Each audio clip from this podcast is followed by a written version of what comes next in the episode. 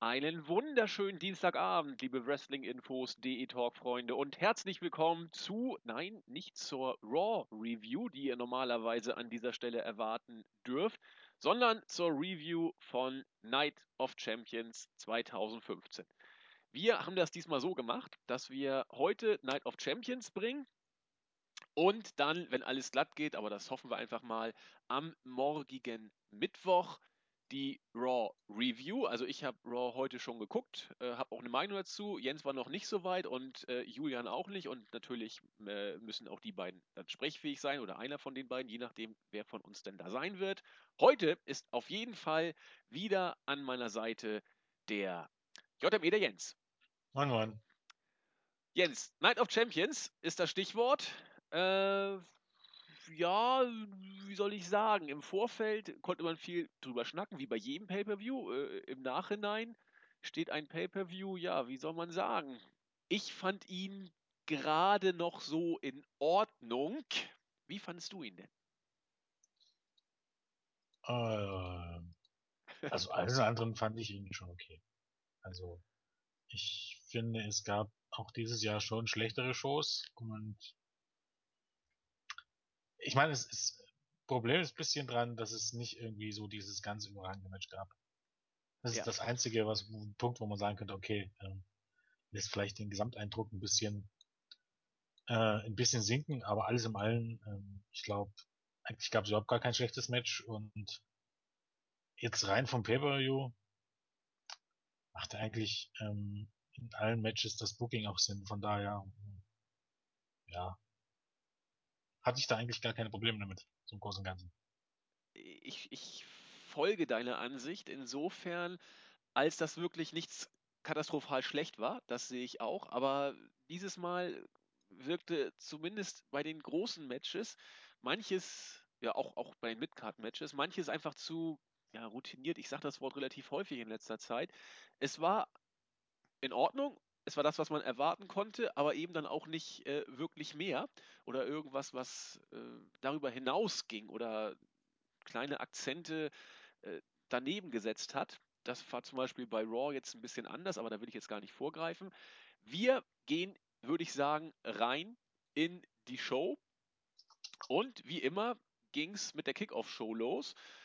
Und wie fast immer habe ich sie auch nicht wirklich gesehen, habe mir aber sagen lassen, dass das Kickoff-Match zwischen Stardust und der Essential gegen Neville und den Lucha Dragons äh, wohl eins der besseren Kickoff-Show-Matches gewesen sein soll. Wie hast du es gesehen? Äh, eins der besseren, ja. Ich weiß nicht, diese Bewertung würde ich gar nicht anstellen, ähm, weil es gab da auch schon ähm, gute Matches in der Kickshow, äh, Kickoff-Show, aber zumindest in den letzten Monaten, glaube ich, gab es nicht wirklich viel bessere. Ähm, war eigentlich im Grunde genau das, was man erwarten konnte. Ähm, vielleicht auch das beste Match der Essential bisher. Ich meine, das ist äh, niedriges Lob, sind wir ganz ehrlich, aber ähm, die haben das gemacht, was sie machen sollten. Soll heißen, die haben die, die, die Spots der, der, der Lucha Dragons ähm, gut gesellt, gut genommen und haben ansonsten äh, ihre Power ausgespielt, wenn man so möchte. Äh, der Sieger war am Ende auch logisch äh, und wie wir ja wissen, sollte man sich über Sieger und Niederlage, gerade jetzt, wo Raw ja schon vorbei ist, äh, keine Gedanken machen. Weil einen Tag später ist das alles wieder hinfällig und dann spätestens dann wissen wir wieder, dass das, was wir gerade gesehen haben, eigentlich vollkommen wertlos war. Äh, aber für den Entertainment-Faktor, sage ich mal. Äh, was fiel mir noch auf, äh, dass die deutschen Kommentatoren, also weil es immer eine große Diskussion ist, deutsche Kommentatoren und so, ich bin weiterhin der Meinung, dass Hackel und äh, Böschen besser sind als die amerikanischen Kommentatoren. Auch hier gibt es einen einfachen Grund. Äh, Hackel weiß, dass das Luchadors heißt. Oder Luchador und nicht Luchas, wie die US-Kollegen das gerne sagen. Und das ist schon viel wert.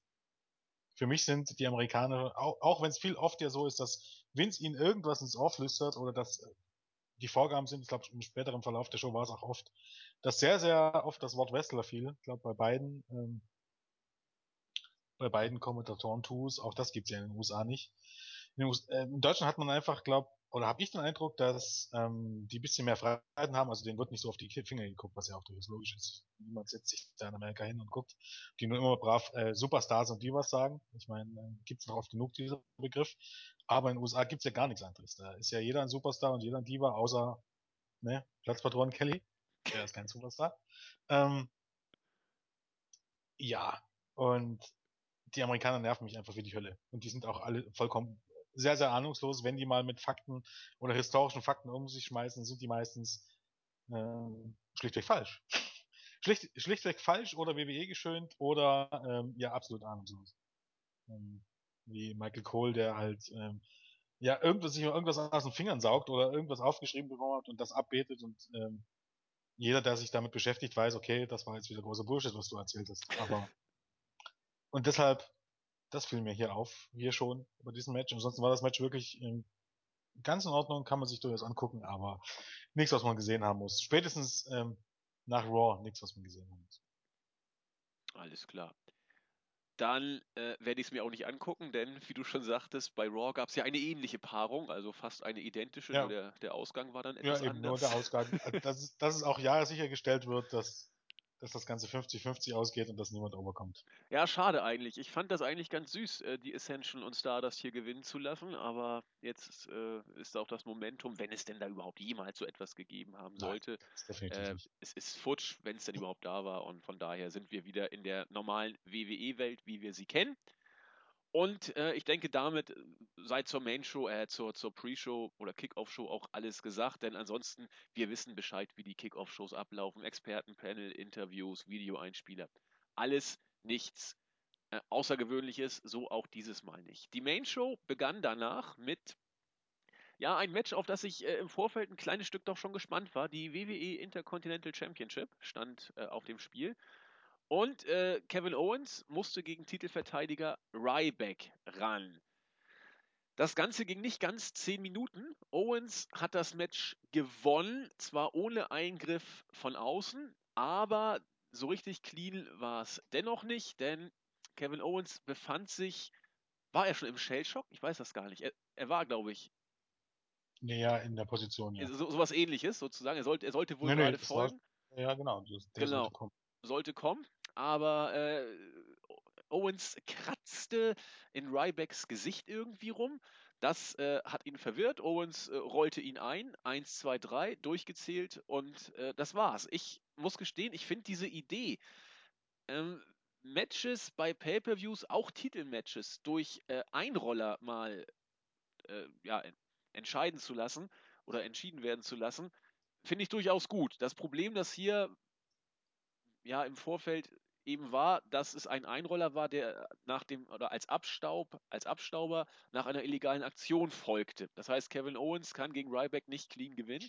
Das heißt, ja, oder es wird angedeutet, dass es zumindest offen bleibt. Das heißt auch, und hier ein kleiner Vorgriff auf Raw, die Fehde wird äh, ganz aller Voraussicht nach auch weitergehen. Hoffentlich dann mit einem Clean Finish bei Hell in a Cell. Ich muss gestehen, ich fand dieses Match wirklich nicht schlecht.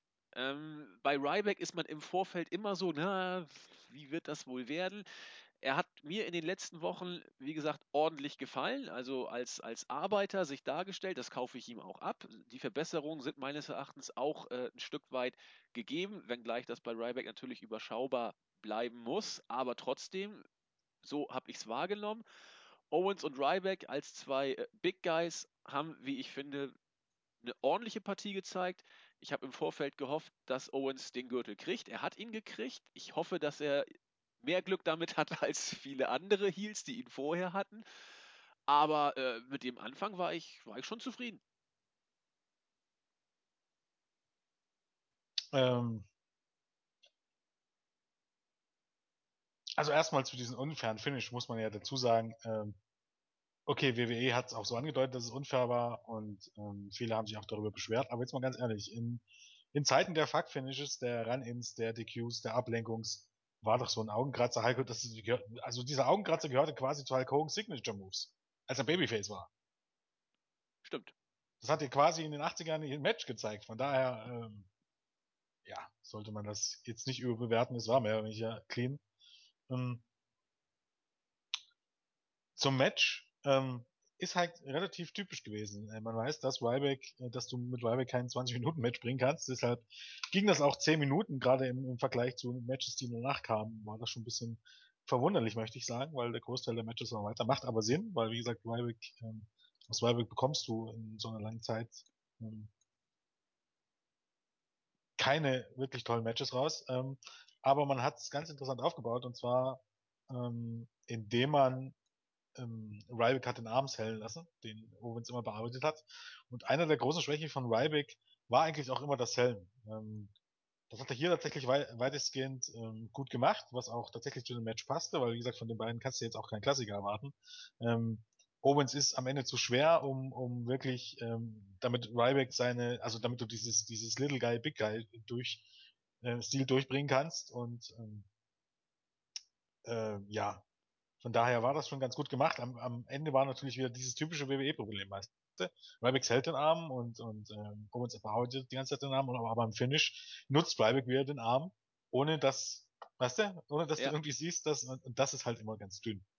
Also wäre jetzt ja nicht das Problem gewesen, äh, wenn er dann versucht, dann halt diesen Armbar auszupowern am Ende und Kevin Owens eben nicht hochheben kann, weil, weißt du, kann man Ja. ja mal so bringen. Dann macht das auch Sinn und dann kann man auch Ryback fürs gute Select loben, so ist es halt wieder irgendwie typisches WWE-Select. Ähm, du hältst das halbe Match durch und dann auf einmal beim Finish vergisst du, dass, dass du irgendwie eine Verletzung hast. Das ist halt dann ein bisschen dünn, aber alles in allem ähm, war es eigentlich im Grunde auch das, genau wie, bei wie beim Kickoff-Match, auch das, was ich erwartet habe. Es war nicht schlecht, aber ähm, dank Kevin Owens oder mit einem Gegner wie Kevin Owens ähm, versagt dann Ryback auch nicht auf voller Linie, sondern ähm, das war auf jeden Fall eines seiner besseren Matches. Gespannt darf man sein, wie es jetzt mit Owens weitergeht. Ähm, man könnte ja hoffen, dass, wenn er gut dargestellt wird, also ähm, soll heißen, ähm, eine klare Fehde bekommt und ansonsten in den Shows, ich will jetzt nicht sagen Open Challenges, aber Matches bestreiten darf, die er gewinnt, dann ist alles gut. Aber für SmackDown hat man jetzt beispielsweise schon wieder das Take Team Match Owens und ähm, Rusev gegen Ryback und Ziggler angesetzt, was natürlich schon wieder absolut Hölle ist. Also da kann man schon davon ausgehen, dass es dann bis zum nächsten Pay-Per-View wieder 50-50 an Siegen heißen wird, weil das ist halt WWE. Und das ist halt natürlich ganz dünner Kram. Und dass äh, Kevin Owens irgendwann mal gegen Ryback gegen, Clean, gegen Ryback Clean gewinnen wird, kann ich mir fast nicht vorstellen. Das ist, das ist nicht WWE. Nee, befürchte ich eben auch. Und Ryback ist nicht Sigler. Oder Cesaro. Ryback ist nicht Sigler oder Cesaro. Ja, Sigler und Cesaro dürfen trotz, dass sie Babyfaces sind, immer schön klar verlieren. Ach so, Und Big Show darf zum Beispiel, trotz dass er Heel ist, immer schön klar gewinnen.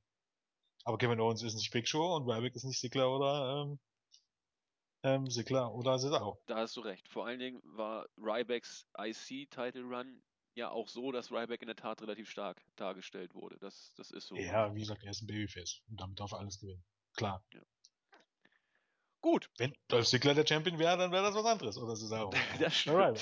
Also Das- ist, man, man könnte immer sagen, umso größer, muskulöser und schlechter du bist, umso bessere Chancen hast du, das gut darstellen zu werden. Das lässt sich bei Big Show und Ryback festhalten und im Gegenpart hast du halt Owens, Cesaro und Ziggler.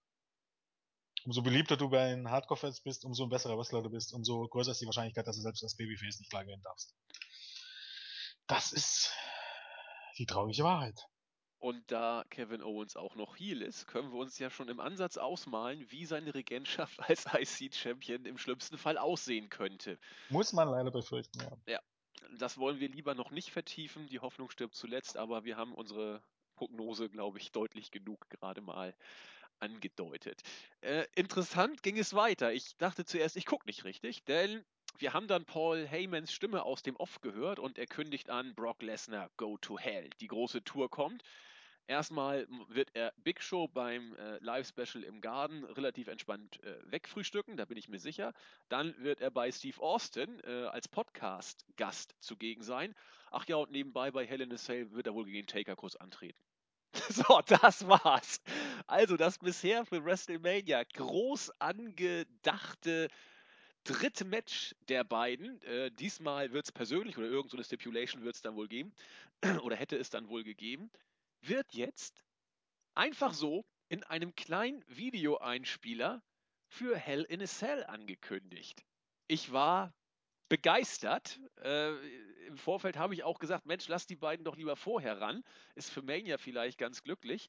Und Vince McMahon scheint seine Meinung einmal mehr nahezu abrupt geändert zu haben. Hast du da schon was Neues gehört jetzt? Naja, wie gesagt, vor, bis vor drei Wochen soll es halt noch ähm, sicher gewesen sein, dass das Match bei Mania stattfindet. Dann ähm, hat sich jetzt der gute Vince umentschieden. Es soll, der Main Event für Mania soll trotzdem feststehen. Weiß aber keiner, was es ist.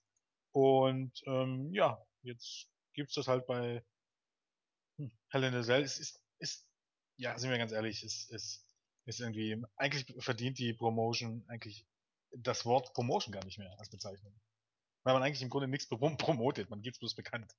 Ja. Sage ich auch schon immer zu TNA, aber TNA hat wenigstens nicht was, nichts, was man promoten kann, also die TV-Show. Ähm, die haben keine Pay-Per-Views und die haben keine Hausshows. WWE hat das aber alles. Das heißen, man muss es bewerben. Diese Ankündigung, ich weiß nicht, ob, ob man sich, ich, jetzt mal ganz ehrlich, wäre es nicht wesentlich klüger gewesen, dass wenn man gerade bei diesen sinkenden Ratings, wenn man heute einfach äh, Lesnar und Heyman in die Shows gebracht hätte oder gestern in dem Sinne bei Raw, ähm, in der Hoffnung, dass nach, nach einem Pay-Per-View vielleicht ein paar mehr Leute einschalten und wenn die dann sehen, dass Lesnar da ist, dass man vielleicht dann doch ein bisschen was gegen die NFL ausrichten kann. Und stattdessen gibt man das so im Video bekannt. Das ist schon irgendwie ganz schöne Kosten, muss man ganz ehrlich sagen. Ja, vor allen Dingen, weil das ja ein, ein Knaller-Match ist. Also da, da hört man doch zu, wenn, wenn Lesnar gegen den Taker für Hell Cell angekündigt wird. Das entsprechend mit viel Tamtam, -Tam, wie du sagtest, bei Raw in der Eröffnungspromo. Das, das knallt doch eher, als wenn du so nebenbei einspielst, so nach dem Motto, solche Matches schütteln wir aus dem Ärmel, wie es uns beliebt. Das ist nur ja, eins weißt, von vielen. Es, es, es, gibt ja auch andere Möglichkeiten. Ich meine, ähm, was auch immer du für, für WrestleMania mit dem Undertaker geplant hast, weißt du? Du hättest den Undertaker ja bei, bei Raw zurückbringen können, in der Promo, und indem er praktisch schon mal seine Pläne für WrestleMania ähm, andeutet, ohne das, ähm, ohne das tatsächlich zu bestätigen, und dann kommt Lesnar raus. Ja. Da bin ich mir relativ sicher, dass das sehr, sehr gut gezogen hätte. du hättest ja gar nicht sagen müssen, was der Undertaker für Mania plant, aber das erstmal anzudeuten und dann kommt ähm, ähm, eben Lesnar raus, dann gibt's vielleicht wieder einen Brawl und nächste Woche kündigst du dann, ähm, spielst du halt das Video ab und dann ist alles gut. Und das wäre irgendwie die bessere Lösung gewesen. So ist das alles. Wirkt ein bisschen dahingerotzt, um ehrlich zu sein.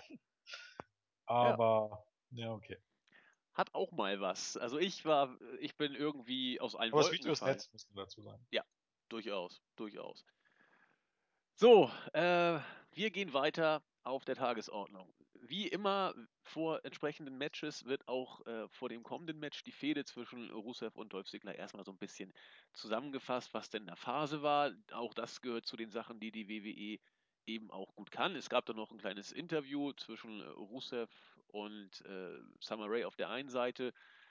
Äh, ich weiß gar nicht, wer hat sie denn da interviewt? War das, war das Jojo? Ich weiß es nicht. Äh, irgendeine von den Backstage-Leuten hat. Nee, es war ein Kerl. Es war ein Kerl.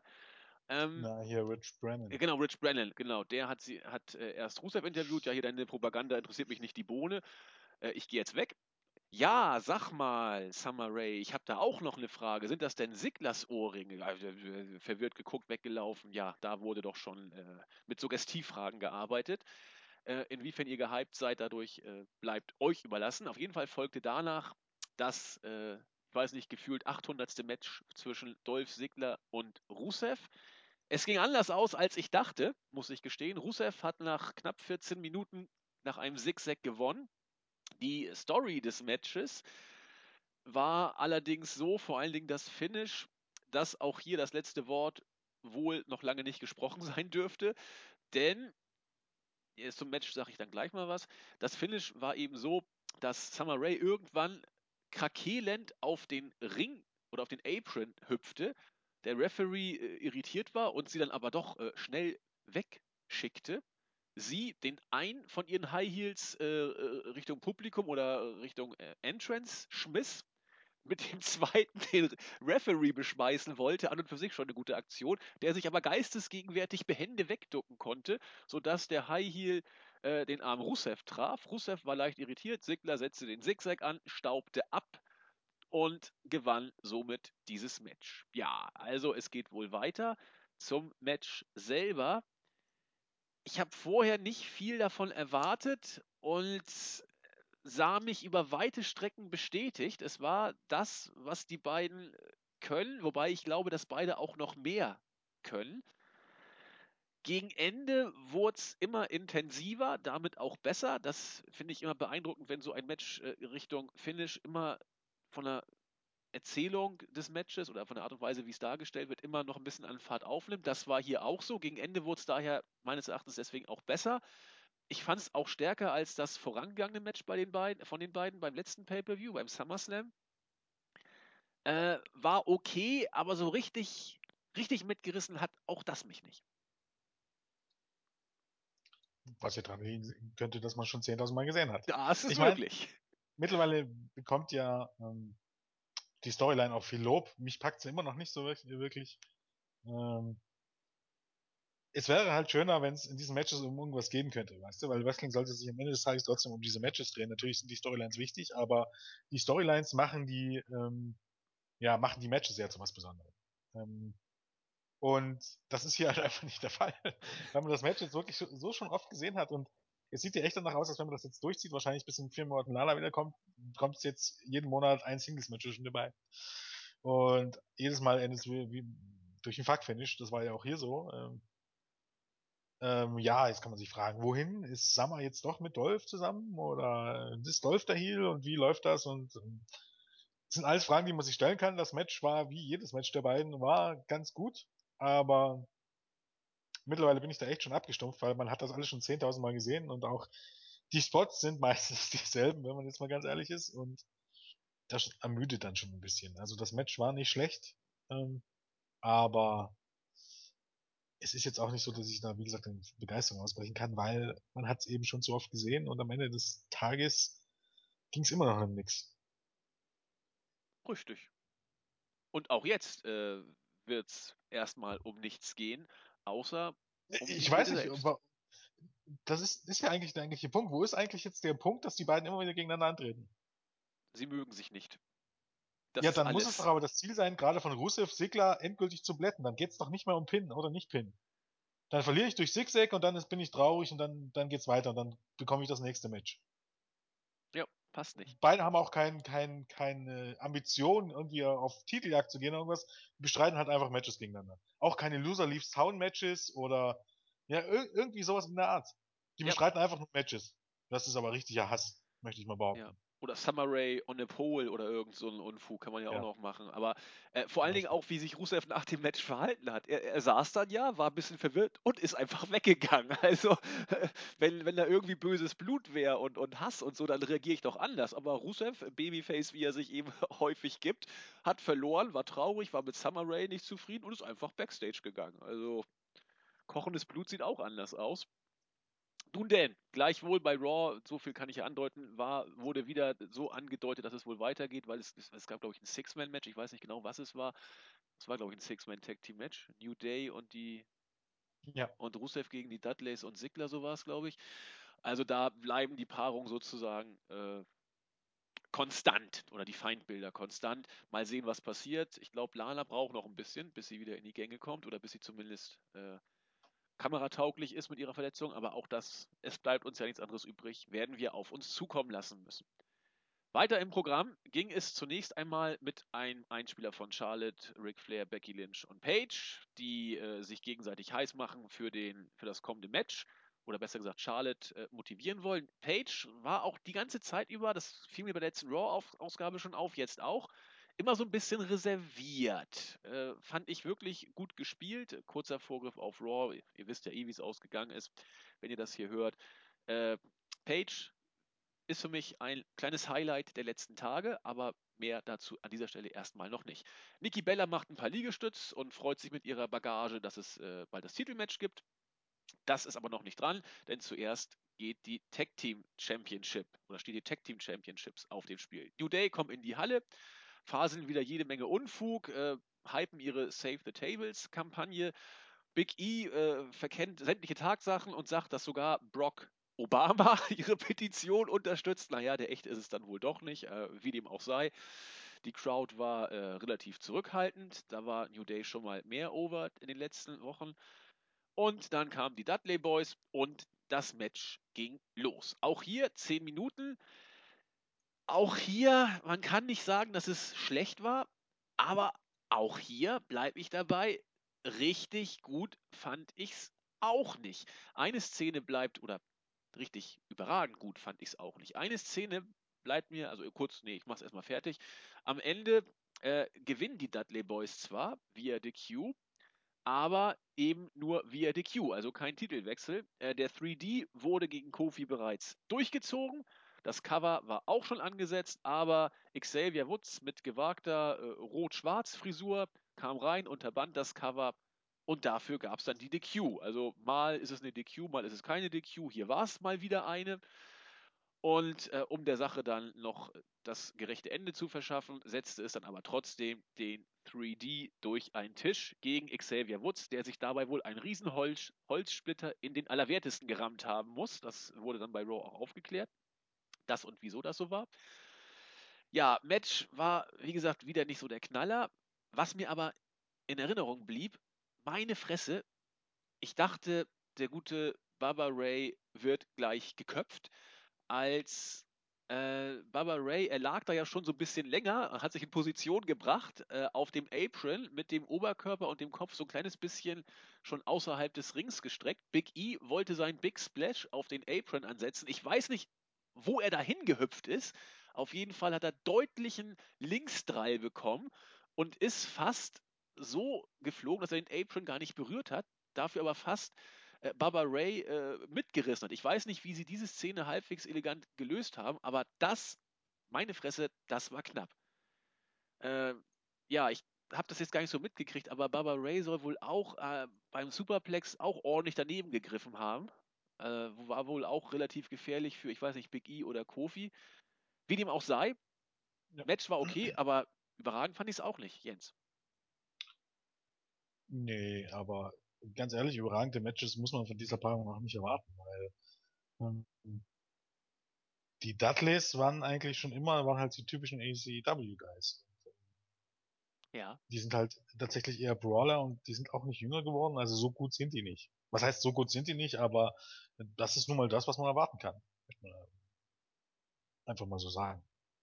Ähm, deshalb war es ja nicht schlecht. Und ich denke einfach, ähm, ja, man sollte da auch nicht mit so hohen Erwartungen rangehen. Mich hat ein bisschen dieses lahme Finish geärgert. Ja. Das fand ich halt ein bisschen so ein DQ, keine Ahnung, DQ beim, beim, beim Titelmatch beim Pay-Per-View, ich weiß nicht. Also, es ist ja schon schlimm genug, dass es wirklich diese, diese Überpräsenz dieser Fuck-Finishes ähm, schon bei den Weeklies gibt, aber das jetzt auch noch beim Pay-Per-View zu bringen, es ist halt, es ist halt ziemlich lahm, um ehrlich zu sein. Natürlich kannst du auch, auch ein klarer Sieg wäre lahm gewesen, ganz ehrlich, aber ja. Ähm, ganz lustig war ja, war ja eben ähm, die Save the Devils Kampagne und als sie dann mal die Oberhand hatten und das erste, was sie machen wollten, war, die Dudleys durch Tische zu hauen. ja. Die guten Heuchler, das war tatsächlich ganz amüsant, um ehrlich zu sein. Ansonsten war es okay, alles für allen, alles in allem. Äh, nur das Finish stört mich irgendwie ein bisschen. Das fand ich nicht so. Und, und man muss halt auch sagen, dass eben auch äh, die Dudleys sind halt auch ein bisschen unsauber. Ich glaube, das, das lief ihnen auch bei TNA nach, um ehrlich zu sein.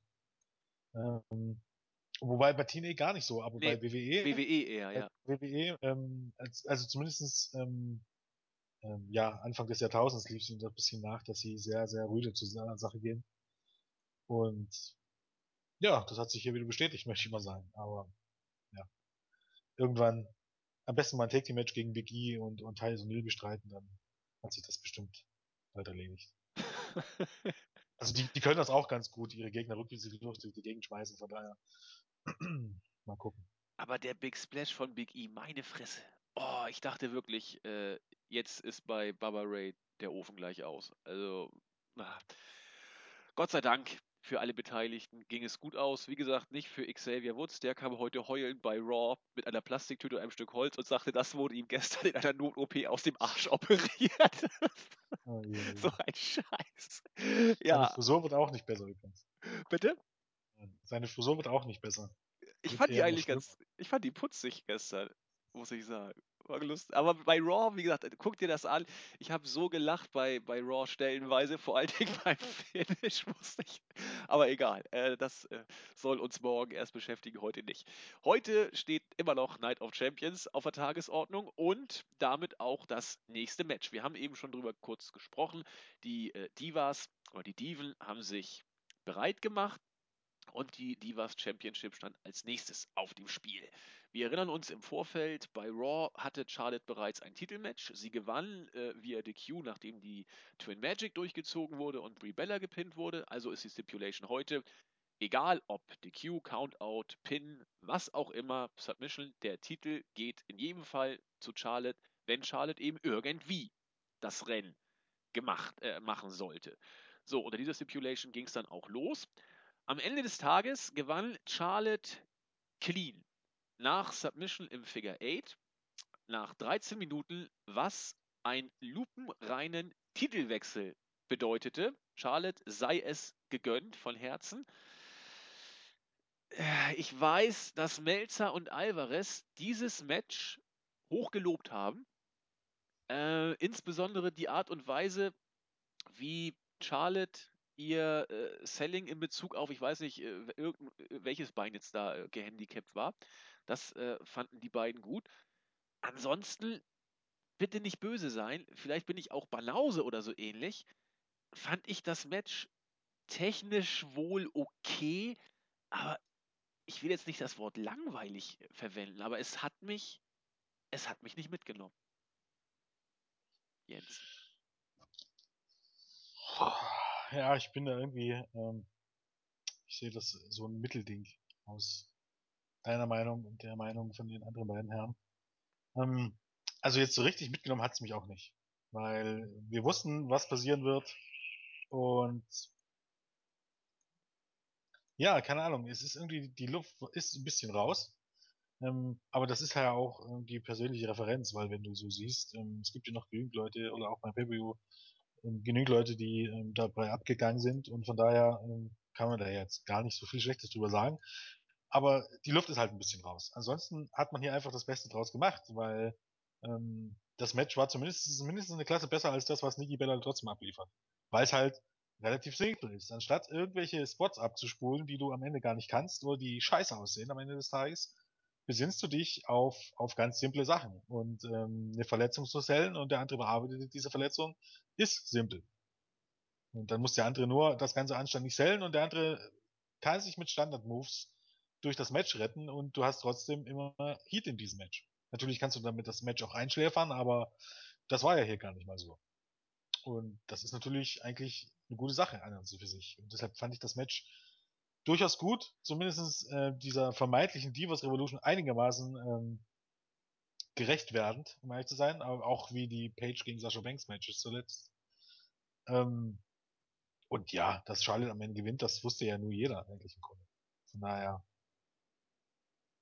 macht das alles schon Sinn. Ich hätte sogar, keine Ahnung, es, es wäre mir am Ende des Tages sogar lieber gewesen, nachdem das mit dem Rekord ja eh vorbei ist, wenn hier irgendwie dann doch Becky Lynch oder Paige ähm, Charlotte das Match gekostet hätten und, und du hättest einfach, ähm, du hättest einfach beim nächsten Pay-Per-View einfach ein Vorweg oder so angesetzt. Dann noch am besten, am besten wirklich tatsächlich Charlotte, Becky Lynch und Sasha Banks gegen Nikki Bella, dann hättest du einfach Spannung drin gehabt, wer diesen Titel gewinnt.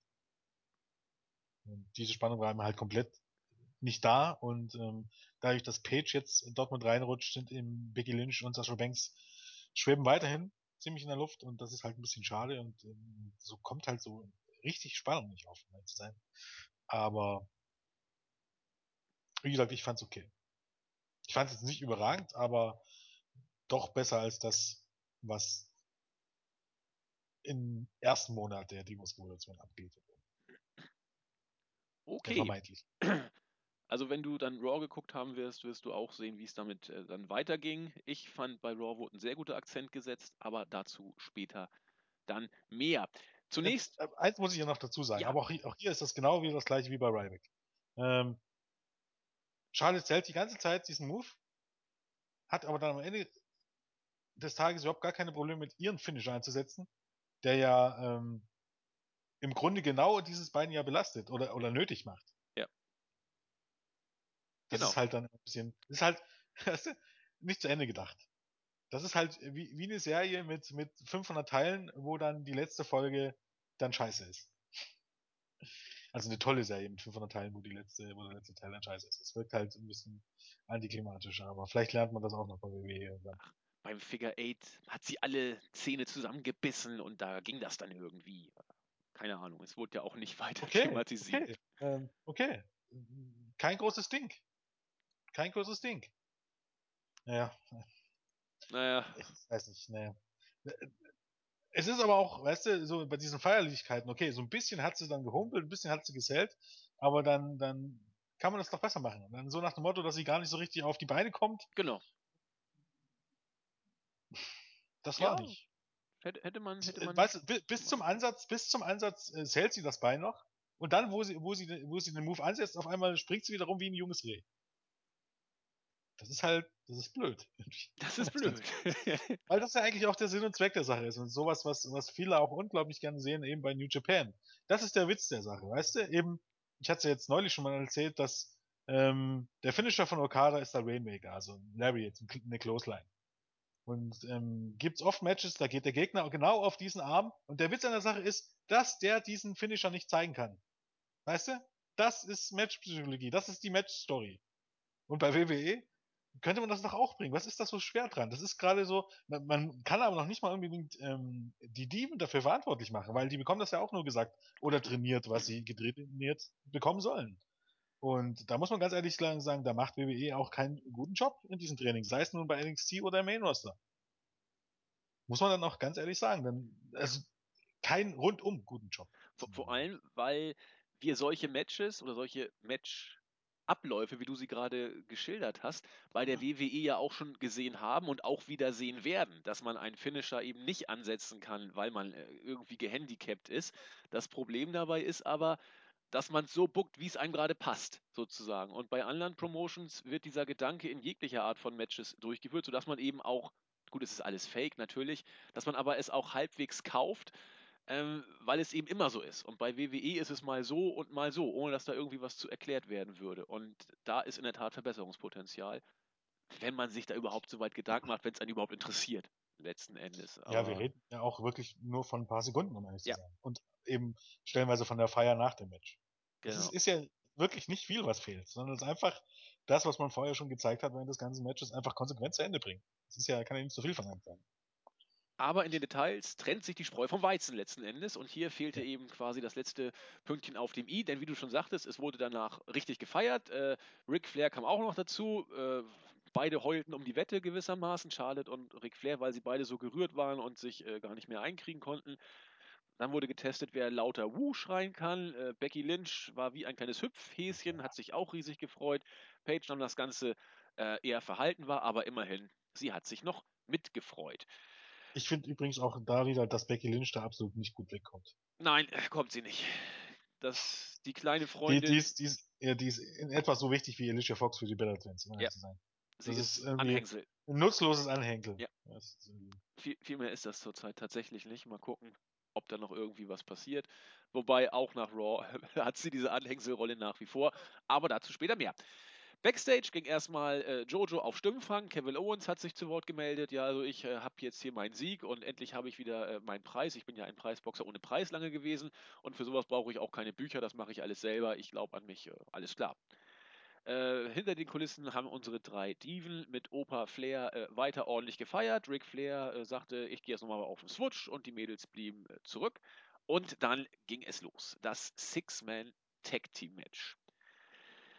Die Wyatt Family, Bray Wyatt, Luke Harper und Braun Strowman mussten gegen Dean Ambrose, Roman Reigns und einen mysteriösen Partner antreten. Zuerst kam die Wyatt Family an den Ring mit einer äh, ja, schönen Entrance, wie man das eben kennt. Die Crowd war auch drin. Dann kam, ich meine zuerst Dean Ambrose unter großen Reaktionen und dann Roman Reigns auch unter guten Reaktionen. Muss man sagen, ich habe eigentlich keine Buhrufe gehört bei der Entrance. Die Crowd war generell recht markig, fand ich, dieses Mal in Houston. Ja, und dann äh, war eine dramaturgische Pause, die, ich weiß nicht zum wievielten Mal, zum gefühlt hundertsten Mal in den letzten paar Wochen ein äh, Fan ausnutzte und sich selbst als mysteriösen dritten Partner in Szene setzte und sich quasi neben Rollins und Ambrose stellte. Die haben das zuerst gar nicht mitgekriegt so richtig, wurde von den Kommentatoren auch mit keinem Wort angesprochen. Die Security kam und hat den dann abgeführt. Die WWE hat da offensichtlich ein Problem. Man will da jetzt auch mit intensiveren Strafen härter durchgreifen für die Zukunft. Aber immer wenn die Shield-Mitglieder oder Ex-Shield-Mitglieder betroffen sind, passiert irgendwie was. Kofferwürfe gegen Reigns, Rollins wurde auch schon mal äh, angetüdelt, also da ist ordentlich Stimmung. Dann wurde wieder ein bisschen Pause gemacht und die Musik von Chris Jericho ertönte. Die Halle ist steil gegangen, ich muss gestehen, ich auch. Bis zum Ende wusste ich nicht genau, wer derjenige sein würde, der noch dazukommt.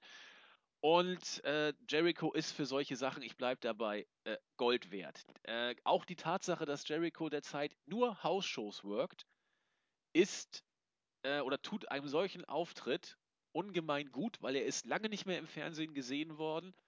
Und äh, dann kommt er und die Halle geht steil. Wie gesagt, das Match endete, oder wie gesagt, ist falsch, das Match endete am Ende mit einem Sieg der Wyatt Family nach, nach 13 Minuten, die mir wirklich fast durch die Bank weg gut gefallen haben. Das war, finde ich, ein richtig gutes Match. Äh, auch dieses, äh, sogar Braun Strowman hat nicht viel gemacht. Was er gemacht hat, war aber in Ordnung, zumindest um äh, das overzubringen, was er verkörpern soll, nämlich ein Biest, das nur relativ wenig Schmerzen empfindet. Äh, Ambrose und Reigns, auch Jericho, das, das hatte Dramatik, das passte. Die Wyatts haben das gut gesellt. Man hat es abgekauft, dass da quasi drei äh, entschlossene, heldenhafte Faces versuchen, gegen die bösen und übermenschlichen Psycho-Wyatts gegen anzustinken. War alles gut von vorne bis hinten. Was mir auch gut gefallen hat, äh, war das Finish. Denn äh, klar, wenn du Chris Jericho bringst, dann weißt du, dass Jericho aller Voraussicht nach äh, den Job macht. Und das hat er hier auch getan. Er hat sich dann wie Günter Netzer selbst eingewechselt gegen Roman Reigns, als dieser gerade den Sack zumachen wollte. Äh, hat aber dann doch letzten Endes gegen Braun Strowman deutlich den kürzeren gezogen. Wurde, ich weiß nicht, wie dieser Move heißt, äh, Standing Chokeslam, Bearhug, Gemisch, whatever. Äh, Jericho war drin und ihn verließen auch recht schnell die Kräfte.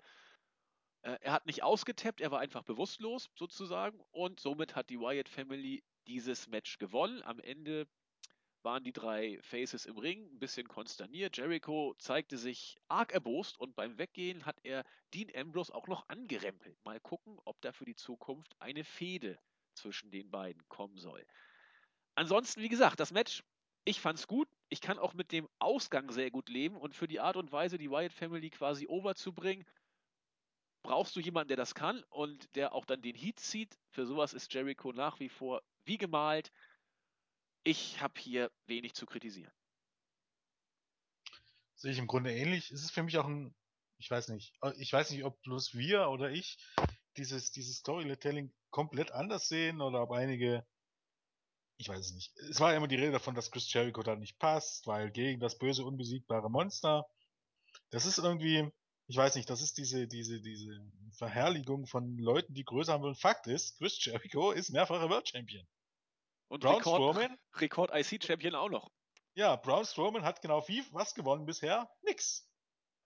Nö. Um ganz ehrlich zu sein. Natürlich ist Chris Jericho eine wesentlich bessere Wahl als Eric Rowan. Egal wie groß Eric Rowan ist. Ich fand Jericho war ideal. Ja, viele haben gesagt, nee, das passt ja nicht, der ist klein. Oder Daniel Bryan hätte nicht gepasst. Das sind ehemalige World Champions. Diese, diese Flaschen, die ihr aufzählt, auch, auch Kane, auch Leute wie Kane. Was hat Kane in seiner Karriere gewonnen? Zweimal den World-Titel, gefühlt äh, zwei Stunden. hat den Titel gehalten. Also ansonsten war er mit Kader. Äh, nur weil du groß bist, macht dich das nicht zu einem besseren Gegner. Und Kane hätte ja überhaupt gar nicht gepasst, weil wie gesagt, ob man es jetzt mag oder nicht, ähm, rausgeschrieben wurde er ähm, nach einer Attacke von Seth Rollins oder nach einer Attacke von Seth Rollins und Brock Lesnar. Warum sollte der sich jetzt auf die Seite von Roman Reigns und den Ambrose und gegen die White Family stehen? Passt nicht. Eric Rowan hätte jetzt nicht gepasst, aber um Gottes Willen. Eric Rowan ist nicht gut und äh, wäre jetzt auch absolute Enttäuschung gewesen, wenn er es am äh, Ende gewesen wäre. Und deshalb fand ich Chris Jericho, weil er eben nicht Teil der Shows ist, ich meine, Hausshows zählen nun mal nicht wirklich, ähm, eine sehr gute Option, hat einen guten Pop gebracht, machte Sinn und am Ende konntest du ihn auch verlieren lassen. Soll heißen, man hat irgendwie tatsächlich sogar noch Reigns und, und Jericho geschützt, äh, Reigns und Ambrose geschützt und am Ende haben wir dann vielleicht, keine Ahnung, nächstes Jahr 2016 bei WrestleMania Jericho gegen Dean Ambrose. Wo gibt's da jetzt genau den Grund, sich drüber aufzuregen? Verstehe ich nicht. Nee, ich auch nicht. Also vor allem die, das mit der Größe geht mir so auf den Sack. Also äh, mein Wunschgegner war ja äh, mein Wunschpartner war eben noch Daniel Bryan gewesen und dann so hören die das passt nicht, weil der andere so groß ist. Tut nicht zur Sache, wie groß der ist. Der andere hat im Grunde noch nichts gewonnen. Dementsprechend äh, bist du mit dem World Champion auf deiner Seite schon mal äh, gut bedient, möchte ich mal behaupten. Ähm, also ehemaliger World Champion. Ansonsten war das Match tatsächlich äh, unterhaltsam und das Match war gut und das Finish war ihm passend. Vor dem Hintergrund, dass, dass ähm, Reigns und, und Ambrose äh, nicht verloren haben in dem Sinne, also zumindest, dass sie irgendwie geschützt wurden, dass Jericho jetzt aus den Shows wieder verschwindet, dass die Niederlage für Jericho auch nur durch dieses Missverständnis zustande kam, also war natürlich clean, aber ja, war eben ne, unglücklich, wenn man so möchte. Ähm, in ein paar Monaten kannst du wunderbar eine Fehde zwischen, zwischen ähm, Reigns oder und, und Jericho oder Ambrose und, und Jericho aufbauen. Ähm, ja, eigentlich perfekt. Ähm, Braun Strowman war für seine Verhältnisse äh, ordentlich, wie gesagt, weil man ihm halt auch nicht viel machen ließ. Ähm, auf der anderen Seite muss man auch sagen, dass sein, sein Choke, den er da am Ende abgesetzt hat, wieder absolut furchtbar aussah, wenn man jetzt mal ganz ehrlich ist. Äh, aber ja, er ist halt stark und groß. Das sind seine, seine eindeutigen Vorteile. Ansonsten, äh, den, den Choke, den er angesetzt hat, ich weiß, ich weiß nicht, was er da gechoked hat. Also, das ist ja, ist ja so ein Standing-Choke. Das ist Head und Arm. Ist eigentlich durchaus auch ein, auch ein, ein Griff aus dem MMA, der aber im Stehen jetzt nicht unbedingt Power hat. Auf gut Deutsch muss man sich einfach mal die Frage stellen, das war auch immer bei Sam Shaw, bei TNA so. Ähm, okay, bei Strowman ist der Vorteil, hier hat er Jericho hochgehoben. Weißt du? Das bringt noch ein bisschen Power. Aber wenn er das gegen einen Stehengegner ansetzt, muss, stellt euch einfach mal die Frage, vergessen die Gegner, dass sie noch einen rechten Arm haben? Oder dass sie zwei Füße haben? Also spricht jetzt nichts dagegen, dem Gegner Leberhaken zu verpassen. Oder Kniestöße. Und deshalb macht der Move eigentlich nur Sinn, wenn du, wenn, wenn, der, wenn du den eben irgendwie im Sitzen ähm, ansetzt oder im MMA-Bereich dann eben ähm, gegen den Käfig gelehnt, dass der Gegner nämlich die restlichen Gliedmaßen nicht benutzen kann. Und das ist im Wrestling immer ganz lustig, dass die Leute auch ganz offensichtlich vergessen, dass, dass sie noch Arme und Beine haben und sich dann auch gar nicht dagegen bewerben. Aber das ist halt, liegt halt auch in der Natur dieses Griffes. Ähm. Aber ich fand es eigentlich auch mal sehr stimmig.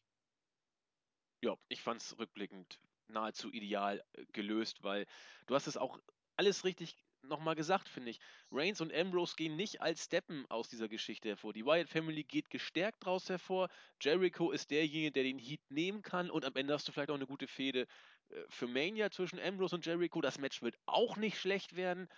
Ähm, also, äh, ich sehe hier endlich mal bei der WWE eigentlich gar nichts zu kritisieren. Das Match war auch nicht schlecht, also pff, da sind, sind wir beide uns äh, quasi in Gänze einig. Das ist doch auch mal was Schönes. Gut, äh, weiter geht's. Erstmal mit einem Backstage-Segment. Seth Rollins, Triple H und Stephanie McMahon sind zusammen in einem Raum und sie pushen und hypen und motivieren Rollins für das kommende Titelmatch. Erstmal US Championship gegen John Cena. Äh, die beiden sind sich auch sicher, Rollins, du bist bereit. Seamus kommt dazu, äh, ich bin übrigens auch bereit. Ja, ungefragt, nachgefragt, das ist auch nicht schlecht. Aber Seamus wollte sich auch mal präsentieren. Dann ging es los mit dem United States Championship Match. Man mag mir nachsehen, wenn ich äh, wie folgt dazu Stellung beziehe. Erstmal hat John Cena das Match gewonnen. Äh, nach 15,5 Minuten, nach einem Attitude Adjustment, aus dem Rollins nicht auskickte. Ich weiß nicht, gab es vorher schon mal einen? Ich glaube nicht. Er ist einmal rausgehüpft aus dem Ansatz aber es war, glaube ich, der erste, der durchging. Und nachdem es letzter, in den letzten Monaten ja Volkssport war, zu zählen, wer wie oft aus dem AA auskicken konnte, saß diesmal, weiß ich, ich meine so, es war der erste, ich bin mir jetzt aber nicht ganz sicher. Es war, glaube ich, der erste. Ich meine auch, es war der erste. Äh, ging durch, clean in the middle of the ring, natürlich, ohne Eingriff. Cena hat damit die Verhältnisse wieder klar gerückt, denn wir erinnern uns, beim SummerSlam gab es zwar einen Sieg von Rollins, allerdings nur durch äh, nach Eingriff von John Stewart. Insofern ist jetzt wieder alles klar. Cena ist eigentlich der eigentliche Dominator, soweit so gut. Das Match war gut. Es war vielleicht sogar richtig gut.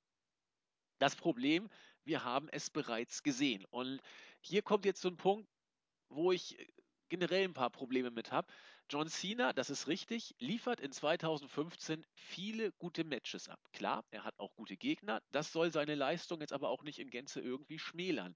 Das Problem dabei, und das ging mir auch bei Owens, bei Match 2 ging es noch, bei Match 3 fand ich es nicht mehr schön. Bei Rollins wiederholt sich so ein bisschen. Man kennt diese Matches. Man kann im Ansatz schon erahnen, was, wie, wann passiert. Ähm, auch wenn Rollins ein, zwei wirklich krasse Spots drin hatte. Ich glaube, war das gegen Sting oder gegen Cena, wo er in, in hohem Bogen vom oberen Seil auf den Apron, äh, auf den Apron, auf den, auf den Boden äh, hüpfte. Mhm. Gegen, gegen die Barrikade. Ich weiß nicht, in welchem Match das jetzt war. Sting, glaub. Ich glaube auch gegen Sting, meine ich. Äh, wie dem auch sei, er konnte hier trotzdem auch ein paar äh, Spots setzen, Cena auch. Aber so gut das Match geworkt war und rübergebracht war, ich wiederhole mich jetzt, aber auch hier, der letzte Funken wollte bei mir einfach nicht überspringen. Ja, würde ich an, an sich mir mitgeben. Zugegebenermaßen muss man sagen, dass das Match ja dann doch schon ein bisschen anders war als eigentlich die Matches, die John Cena sonst gezeigt hat.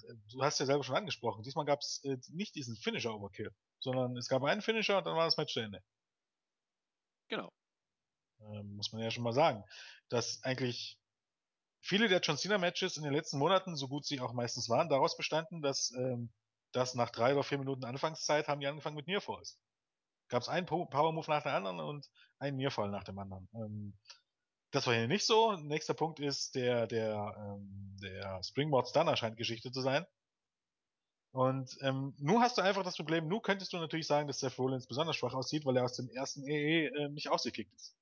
Ähm, das, ist ein, das ist ein variabler Punkt, aber nur aus dem Grund, dass äh, zuvor im letzten Jahr quasi jeder mindestens aus einem EE ausgekickt ist. Das ist halt diese Überpräsenz und dieses, diese, diese WWE-Richtlinien, ähm, die, die nicht in, in der Lage sind, etwas variabel zu gestalten. Weißt du, äh, zu sagen, okay, Sami Zayn kickt aus einem EE aus, dann kommt der nächste, keine Ahnung, Wade Barrett, der, der ein Match hat, der kickt nicht aus dem EE aus und Kevin Owens kickt dafür aus zwei EE aus und äh, der nächste kickt wieder nicht aus dem EE aus. Dass du sagst, okay, einige schaffen es, andere schaffen es nicht. Ähm, jetzt aber jeden aus, aus gefühlt drei auskicken zu lassen und Seth Rollins dann aus gar keinen, ist scheiße. Ja. Das, genau das ist das Problem. Auf der anderen Seite ähm, hat man es eben hier mal versucht, mal das Match ein bisschen variabler zu gestalten. Ich sehe ich sehe es auch so, dass ähm, Seth gegen Cena in den letzten Monaten ähm, das ein oder andere Match hatten, was tatsächlich besser war. Also ich fand durchaus, dass es das beste Match des Abends war, aber ich wollte eben hier so sagen, naja, so drei, drei Viertel. Yep. Mit gut wollen auch vier Sterne und ähm, da gab es bei den Pay-Per-Views vorher eben dann durchaus nochmal noch stärkere Matches. Das ist eigentlich echt der einzige Punkt, was ich an diesem Pay-Per-View, wie gesagt, auszusetzen habe, dass es nicht den ganz großen Kracher gab. Aber wenn es einen Kracher gab, dann war es das Match hier schon. Ähm, und es fehlt halt auch irgendwie die Spannung, um ehrlich zu sein. Ja. Ich mein, die meisten wussten das oder konnten sich denken, dass John Cena gewinnt und selbst wenn John Cena nicht gewinnt, ja, wo cares? Es geht um den S-Title, weißt du? Also, wo fucking cares am Ende des Tages? das, das, das wichtige Match kommt danach. Ähm, Richtig. Interessant fand ich halt, ähm, dass John Cena durch den EE nach dem Match, du hast es jetzt glaube ich noch nicht erwähnt, aber ähm, können wir ja gleich anschließen, ähm, war jetzt nicht unbedingt eine Heal-Aktion. Ich meine, könnte man immer noch sagen, ähm, ja, okay, er hat Seth Rollins un unprovoziert den EE verpasst, aber er wollte ja zumindest Sting was Gutes. Aber die Aktion, wenn sie auch Cena nicht zum Heal gemacht hat, hat am Ende Seth Rollins zum größten Babyface überhaupt gemacht. Fand ich auch ganz interessant. Du meinst ähm, den AA auf den Hallenboden. Ja, den AA auf dem ja. Hallenboden und trotz allem hat er dann noch fair ähm, gegen Sting gewonnen, um ehrlich zu sagen. das, ja lässt Sting nicht gut aussehen und das macht Seth Rollins tatsächlich eigentlich zum größten Babyface der gesamten Show, wenn man so möchte. Ja, vor allen Dingen macht es John Cena zum eigentlichen World Champion letzten Endes, denn Cena ja. hat clean gewonnen und er hat auch bei Raw clean gewonnen. Besser wäre es, also um Seth Rollins besser zu schützen, wäre es tatsächlich auch besser gewesen, wenn es andersrum gewesen wäre. Also wenn, ja. wenn erst Sting gegen, gegen ähm, Rollins gekommen wäre, aber es ist halt blöd mit dem Titel. Ja. Ich meine, auf der einen Seite entwertest du den World Title, auf der anderen Seite hättest du damit Seth Rollins besser schützen können. Das ist halt scheiße. Muss man ja, muss man ja ganz einfach so sagen. Man hätte es halt dann irgendwie anders regeln können, von wegen Seth Rollins will zuerst gegen Sting ran. Also ich glaube, irgendjemand hat es geschrieben, war es Asperger Crow oder so. Irgendjemand hat es im Board geschrieben, von wegen Seth Rollins soll sagen, okay, mir ist der World Title wichtig, ich möchte erst den World Title verteidigen. Oder erst mein World Title Match haben, weil dann bin ich frischer. Das hätte tatsächlich Sinn gemacht. Ja. Stimmt. Aber das passt halt nicht zur Seth Rollins Darstellung bei WWE. Aber es hätte wirklich Sinn gemacht und danach hättest du sagen können, okay, er hat gegen Cena verloren, auch nach dem ersten EE, aber er hatte halt schon ein Match in den Knochen. Wäre wesentlich, wäre wesentlich stimmiger und besser gewesen. Aber, naja, war halt nicht. Ich meine, das Match war trotzdem gut. Oder sehr gut sogar. Nicht überragend, ja, aber. Ich denke auch. So drei, drei Viertel gehe ich mit. Bei vier hätte ich ein bisschen Probleme von der Qualität, kann man die aber auch, denke ich mal, geben. Äh, letzten Endes ist es ein Stück weit, wie immer, auch Geschmackssache natürlich. Nun denn, äh, du hast es gerade schon angesprochen. Äh, ich wollte es in der Tat nach dem Match erst sagen. Aber äh, ich nehme es jetzt mal auf. Nach dem Match wollte Rollins eigentlich, so deutete er an, mit dem Championship-Gürtel, also mit dem World Heavyweight Championship-Gürtel, die Halle verlassen. Aber John Cena äh, roch den Braten, hüpfte behende ihm in den Weg und sagte: Nein, nein, du wirst jetzt hier einen Teufel tun äh, und wirst ganz sicherlich nicht fliehen. Äh, Rollins hat das trotzdem versucht und John Cena mal mir nix, dir nix, hat einen AA angesetzt, der dann auch ordentlich auf dem Hallenbogen aufschlug. Cena hat die Halle dann verlassen. Rollins Nee, er hat ihn vorher noch in den Ring zurückgekrüppelt, meine ich. Dann lag er da dumm rum. Und dann kam auch wie auf Stichwort Stings Musik und Sting begab sich an den Ring. Und das Match um die World Heavyweight Championship ging los. Ja, ich weiß nicht. Ähm, ich versuch's mal so. 15 Minuten war Sting im Ring und er konnte, wie ich finde, ja mithalten. Mithalten ist vielleicht das richtige Wort in diesem Zusammenhang. Sting hat relativ intensiv gewirkt. Ich weiß nicht, warum die alten Leute, wenn sie in Sachen Schnelligkeit und Technik langsam hinten rangehen, auch Big Show ist ein Kandidat dafür, warum dann die, diese High-Risk-Manöver oder die, die, die äh, gesundheitsgefährdenden Manöver äh, zunehmen. Der der äh, Splash von Sting oder der, der, der Knaller von Sting auf das spanische Kommentatorenpult, ich weiß nicht, aber er sah fast lebensgefährlich aus. Die, die, äh, die, die, die Monitore waren nicht weg. Also wenn er da mit dem Kopf irgendwie falsch aufkommt, äh, da kann der Lack auch mal ganz schnell ab sein. Also das war ein Move. Ich weiß nicht, warum er ihn nicht besser vorbereitet hat. Die, Kommentat äh, die Monitore waren auf jeden Fall noch da und es hat nicht viel gefehlt, dass er da ordentlich eingeschlagen hätte. Äh, Sting hat sich wohl auch übelst verletzt. Ich glaube beim zweiten, äh, ja, wie heißt das Ding überhaupt? Dieser, dieser Splash. Äh, bitte? Wackelbomb. Genau. Bei der zweiten äh, Bomb hat er sich wohl übelst verletzt. Die Referees kamen, Rollins hat gut reagiert und sich so ein bisschen da feiern lassen oder, oder äh, Heat auf sich gezogen. Äh, das war keine Show. Sting hat sich dabei, wie jetzt ja auch bekannt wurde, verletzt. Wohl auch sehr schwer, vielleicht laut Melzer sogar karrierebedrohend. Ich weiß nicht, ob es da schon einen neuen Stand gibt. Aber Sting hat durchgezogen, äh, auf die Zähne gebissen. Das Match wurde etwas abgekürzt. Am Finish hat sich nichts geändert. Das war genau so geplant, dass äh, Rollins aus dem Finisher von Sting, also aus dem Scorpion Deathlock, kontern konnte und nach einem Einroller den Sieg davon trug eben ob der Verletzung etwas früher. Das Match war okay, finde ich. Es war nicht mehr, auch wenn Sting alles gegeben hat und auch sehr viele äh, heftige Bumps genommen hat. Aber es war eben weit davon entfernt, ein Vier-Sterne-Match zu sein. Ja, das nicht. Ich fand das Match trotzdem gut. Also, ich will mich jetzt nicht drauf festlegen, aber was hatten wir denn noch? Also ich fand es zumindest mindestens das drittbeste Match am Abend. Ja, da gehe ich wohl mit. Ja, nach, nach Roman sagen, Reigns und Konsorten. Ne? Nicht so gut. Ich meine, Dolph Ziggler gegen Rusev, Dudleys gegen New Day, ich meine, Charlotte gegen Nikki. Okay, Charlotte gegen Nikki vielleicht nicht unbedingt, aber auch der, auch der Opener war nicht so gut. Also ich fand das schon sehr, sehr beachtlich. Wie gesagt, ähm, Sting ist 56, wollen wir noch nicht vergessen. Und das war, es war besser als 75 Prozent der Matches, die die jüngeren Leute zeigen. Also von daher auch ein bisschen die Kirche im Dorf lassen.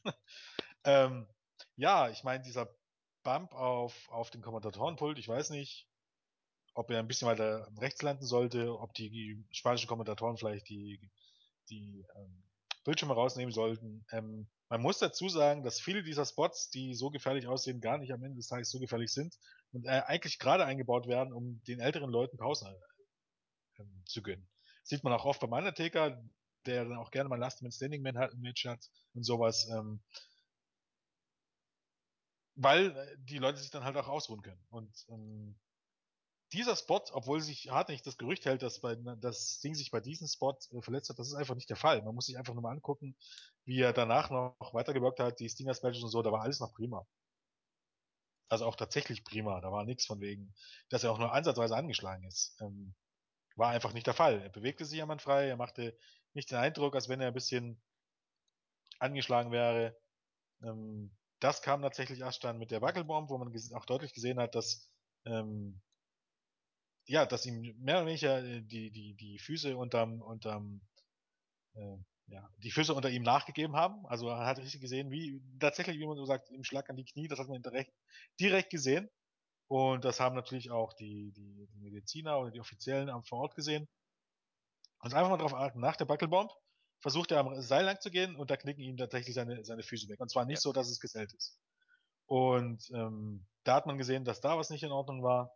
Vermutlich hatte dann auch äh, vor dem Whip-In noch zu Sting gesagt, dass was nicht in Ordnung war. Er lief auch absolut nicht rund. Ähm, da lag halt das Problem. Könnte auch eine Gehirnerschütterung sein, weiß man nicht genau. So ein Schleudertrauma würde durchaus Sinn machen. Hm, ich glaube, der Manager von Sting hat mittlerweile gesagt, dass, dass er wohl wieder richtig genesen wird, was nicht heißt, dass er nochmal jemals in den Ring steigen wird. Aber ja, bis dahin fand ich das Match wirklich, wirklich gut und bis dahin äh, saßen die Spots auch dementsprechend. Ähm, man hat auch gesehen, warum, denn ähm, selbst äh, Sting hatte selbst übrigens Probleme, selbst beim Ansetzen des, des Scorpion Deathlock am Ende. Ähm, warum ähm, Sting am Raw letzte Woche, bei Raw letzte Woche durch den Scorpion Deathlock verloren hat, weil du hast oft diesen Einsatz gehabt und genau das ist ja das Ziel, dass die Fans jedes Mal steil gehen sollen, wenn Sting diesen Move ansetzt. Ähm, ja, und es war ein cleaner Sieg für Seth Rollins. Ähm, wichtig für Sting ist es natürlich, den, also, äh, sind wir ganz ehrlich, für Sting, den brauchst du jetzt auch nicht mehr zurückbringen. Nee, der ist durch. Weil ja, selbst, selbst Seth Rollins gewinnt clean gegen ihn. Und das will echt was heißen, um ehrlich zu sein. Ja. Das denke ich auch. Also, selbst wenn sich Sting jetzt nicht verletzt hätte, zwei Matches, beide verloren. Und wie du sagtest, clean gegen Rollins, der schon ein Match in den Knochen hatte, das ist eine Ansage, ne? Das ja. ist. Äh, hätte man halt, es ist halt Night of Champions ist halt blöd und das war alles nicht geplant, aber ähm, sowas hättest du halt auch bringen können weil, weißt du, weil halt die Frage ist, warum bekommt Sting ein Titelmatch? Wäre es dann nicht logisch gewesen, zu sagen, okay, Sting, hier, ich beende meine Karriere, wenn ich das Match verliere und äh, im Gegenzug möchte ich dafür, dass es ein Titelmatch wird. Hätte das nicht Sinn ergeben? Aber wahrscheinlich wollte man ihn beim, beim Mania nochmal wiederbringen, aber mit welcher Begründung, frage ich mich. Also, äh, klar verloren gegen Seth Rollins, mit welcher Begründung, oder äh, ich glaube nicht, dass er jetzt noch sonderlich viel Zugkraft bei Mania hat. Und auf der anderen Seite muss man jetzt davon ausgehen, wenn du jetzt äh, Lesnar gegen, gegen Brock bringst, äh, Taker gegen, äh, Taker gegen Brock, ähm, dass vielleicht dann doch einer der gegen Sting wieder eine Option ist. Oh, ich weiß nicht. Aber es weiß nicht. Klar, möglich, möglich ist alles, aber dann musst du Sting ja vorher wenigstens mal ein Mann-Match gewinnen lassen. Also. Ja, oder du kannst einfach sagen, es kommt einfach nicht drauf an. Also, beide aus Texas, dass es einfach ein Selbstläufer wird. Ja, aber du musst ja, du musst ja Beiß ziehen. Also ich weiß nicht, ob das Ding irgendwie noch ein. Na gut, bei Mania geht alles, da ist alles wurscht letzten Endes. Da ist das ein Match von vielen.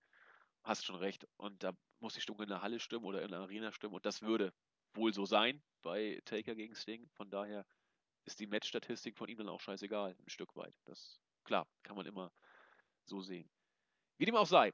Rollins hat, wie wir schon sagten, damit clean gewonnen und äh, er freute sich auch unglaublich über seinen Sieg. Aber während er noch im Ring sich freute, äh, ging das Team von Seamus los. Äh, Riesenstimmung in der Halle, ob äh, dieses Musikstücks. Der stürmte auch an den Ring und hat Rollins sofort einen Bro-Kick verpasst und wollte umgehend den Money in the Bank Koffer eincashen. Äh, ich glaube, du hast es im Bericht geschrieben, ja, der Referee hat wohl irgendwie vergessen, wie das geht. Ich fand, er hat relativ äh, schnell versucht, das zu machen. Das haben wir schon ne, deutlich. Eigentlich, ne, eigentlich, hat er, eigentlich hat er es eben nicht gemacht. Der stand dann vor dem Seil und stand dort mit dem Koffer. Und stand und stand und stand und stand und stand. Das und dann dachte ich mir so, okay, hast, hast du vergessen, wie man den, den, Koffer aus dem Ring gibt? Das hat aber schon mal deutlich länger gedauert. Und stand. Und stand. Und stand. Und stand. Und stand. Bis dann ich, endlich das, die Pyre losging ich fand, das war gar nicht so, so ewig lange. Ich, ich fand hab, das furchtbar. Also, das war. die Meinungen gehen hier offensichtlich auseinander. Auf jeden Fall hat der Referee, soweit kann man sich, glaube ich, einigen, nicht umgehend den Koffer eingelöst, denn äh, ungefragt kam Kanes Musik und Kane kam auch noch dazu an den Ring. Und das erste, was er machte, er verpasste Seth Rollins erstmal einen kräftigen Chokeslam, der damit dann quasi doppelt außer Gefecht gesetzt war. Das fand äh, unser Rotbart Seamus unglaublich knorke, brachte ihm aber relativ wenig, weil er sich auch dann gleich einen Chokeslam von Kane einfing.